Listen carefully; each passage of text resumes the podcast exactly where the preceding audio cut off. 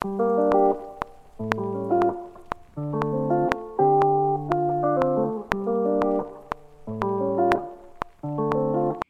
¿qué tal? ¿Cómo estás? Soy Ale Marroquín y este es el podcast Presencia Ejecutiva by Ale Marroquín.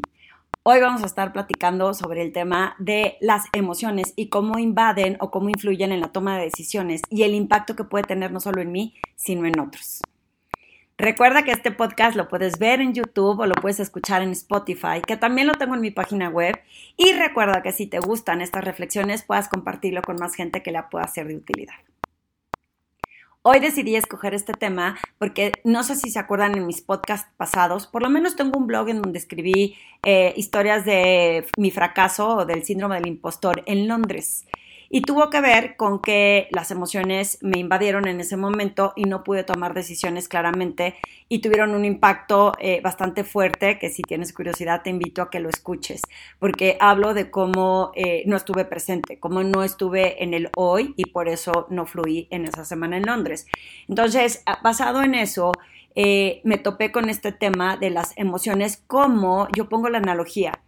si fueras manejando en una carretera de curvas y de repente hay un montón de neblina y quieres avanzar, pues resulta que tienes posibilidades de que no te pase nada, pero pues puedes llegar todavía mucho eh, con el riesgo de qué pasa si me caigo del precipicio porque no vi una curva o que me tope con un coche enfrente y choque porque no me esperé a que esa neblina bajara veníamos manejando de Acapulco y le digo a mi hijo que venía manejando, ¿qué haces si de plano no ves mi semiorillo y espero que baje la noblina? Que es lo mismo que yo recomiendo cuando hay emociones, hay que eh, aprender no solo a gestionarlas, sino a regularlas y esperar que bajen para poder tomar decisiones más claras. Pero cuando nos secuestra la amígdala, una emoción, un, un botón rojo que tenemos, ese disparador que nos hace reaccionar y tomar decisiones precipitadamente, hay que ver no solo cómo está tomada esa decisión, sino a quién estoy impactando, porque a veces es a uno, pero en ocasiones es a otras personas. Pongo el ejemplo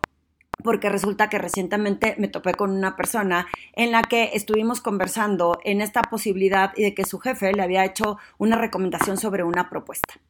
Cuando iba a aceptar, más bien ya había aceptado la propuesta, cuando de pronto se entera que había una tercera persona involucrada en esta recomendación y no tiene buena relación con esa persona y se le vino a la mente todas esas emociones que ha tenido no trabajadas sobre esta persona, le secuestra la amígdala y dice no quiero aceptar la propuesta porque tiene que ver o está involucrada esta persona.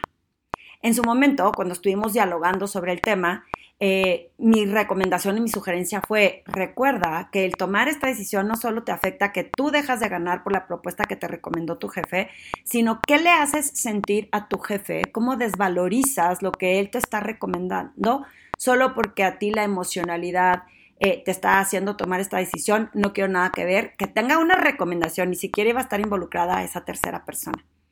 En ese momento no logramos llegar a un acuerdo porque no hubo suficiente tiempo y aparte ya estaba tomada su decisión basada en esas emociones, en decir, no quiero nada que ver con esta persona. Resulta que para mí tiene un riesgo cuando tomamos decisiones basado en la emoción, porque si yo fuera su jefe y diría, a ver, yo te estoy poniendo una propuesta que creo que es de valor para ti. Te estoy poniendo el camino fácil. Aparte viene una sugerencia de tu jefe con el que has colaborado todo este tiempo y que confía en ti. El hecho de que tú rechaces porque hay una tercera persona involucrada me hace sentir que entonces lo que yo digo no tiene valor. Y me hace contemplar o me hace considerar si tú deberías de estar o no eh, hacia adelante en mis proyectos de confianza, porque claramente no la hay porque no estás respetando una recomendación mía o por lo menos no estamos dialogando eh, prudentemente sobre el tema y digo prudentemente llegar a, ver cuál es la realidad, insisto, cuando no hay emocionalidad. Y eh, a mí se me hace súper riesgoso que eh, basado en emociones tomemos decisiones como estas, que en esta ocasión puede impactar no solo el jefe, también a la persona, también a ella misma. ¿Por qué a esta persona le puede afectar? Porque dejó de tener un privilegio hacia una propuesta que tenía que era para su beneficio y la dejó de escoger simplemente porque le gana la emoción y dice nada que ver con esta persona. Que vienen muchos temas que hay que trabajar, que todos tenemos temas que trabajar internamente, pero cuando logramos entender de dónde viene esta emoción que está en juego en mi identidad para mí, me permite tomar mejores decisiones. ¿Por qué? Porque esto es un caso, ¿Cuántos casos no has tenido frente a ti que cuando estás muy emocional, a lo mejor en la euforia, estoy emocionadísima y feliz y me saqué la lotería y voy a decir que sí a este proyecto y aceptas un trabajo que te deslumbra la empresa y te gana la emocionalidad de lo que quieras, desde el estatus, el reconocimiento, el orgullo de haber logrado algo, pero te gana. Y de repente aceptas una propuesta de trabajo y de pronto te das cuenta que no están alineados tus valores con los de la organización que eh, aunque te paguen bien, eh, las horas laborales son tan pesadas que no la estás pasando ni bien y no hay dinero que te pueda ayudar a sentirte mejor, que la cultura organizacional no es para ti. Y a eso me refiero cuando tomamos decisiones basadas en las emociones, que no tiene que ser eh, siempre basado en el enojo, sino en esta euforia y en esta emoción. No me dejó ver con estrategia claramente lo que debo de ver para tomar una mejor decisión y a quién impactó. ¿Vas a impactar? a la organización porque te vas a quemar si es que no duras, porque no vas a dar el ancho porque no viste todo lo que había en el entorno y entonces pues quien se quema eres tú. A la hora que dicen, oye, aceptó la chamba, sabía que venía esta organización y ahora no, no está fluyendo y no está cumpliendo con sus responsabilidades, pues este, no es tan buen profesional. Eh, el impacto es hacia ti, pero también el costo de oportunidad para la organización de haberte hecho un proceso de reclutación en donde a lo mejor te integraron, te hicieron un onboarding process y de pronto tú sales con que esto no es lo que me gusta, pues es pudieron haber escogido una persona que sí estuviera alineada a ese entorno y en esas políticas y en ese presente. Las decisiones tomadas basadas en la emocionalidad son bien peligrosas por lo que te estoy comentando, por el impacto que puede tener en ti y en otras personas. Tomar de arranque eh, eh, una decisión que puede impactar a tu equipo y decir, pues aquí no importa, todo el mundo se queda hasta tarde porque ya me dieron en el ego y me hicieron ver que eh, nosotros no éramos buenos, pues ahora les voy a demostrar que sí. Pero no me di que en base a esa emoción que era a lo mejor enojo, frustración o miedo, estoy impactando directamente a mis equipos porque los estoy afectando en sus horarios o porque están teniendo que cumplir con una responsabilidad que ellos no estaban alineados o comprometidos al mismo tiempo. Em, estaba viendo una serie nueva que se llama Notre Dame, que tiene que ver con el incendio de la Catedral de Notre Dame en París. Y, y hay muchas emociones de por medio por lo que significa un incendio, por lo que significan las muertes alrededor del incendio y por lo que significa tomar esas decisiones basadas en un riesgo que puede impactar a más personas.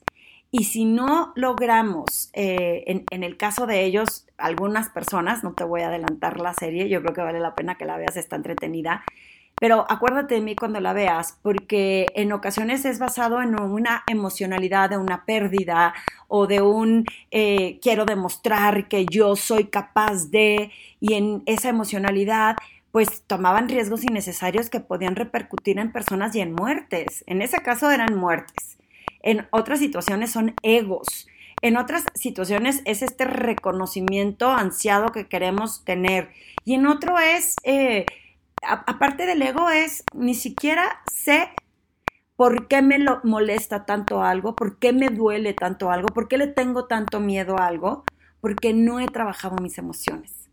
porque no me he puesto a observarlas y a abrazarlas sin juicio y decir, ¿sabes qué? Estoy sintiendo esta emoción. Eh, no estoy seguro porque la siento, pero la siento en el corazón o la siento en el estómago. Esas respiraciones, que regules las emociones a través de respirar tres veces, ¿no? Inhalando y exhalando, para que puedas entender tus emociones, te ayuda a que por lo menos dejen de estar como neblina en tu cerebro y puedas ver un ancho de banda diferente. Yo siempre cuento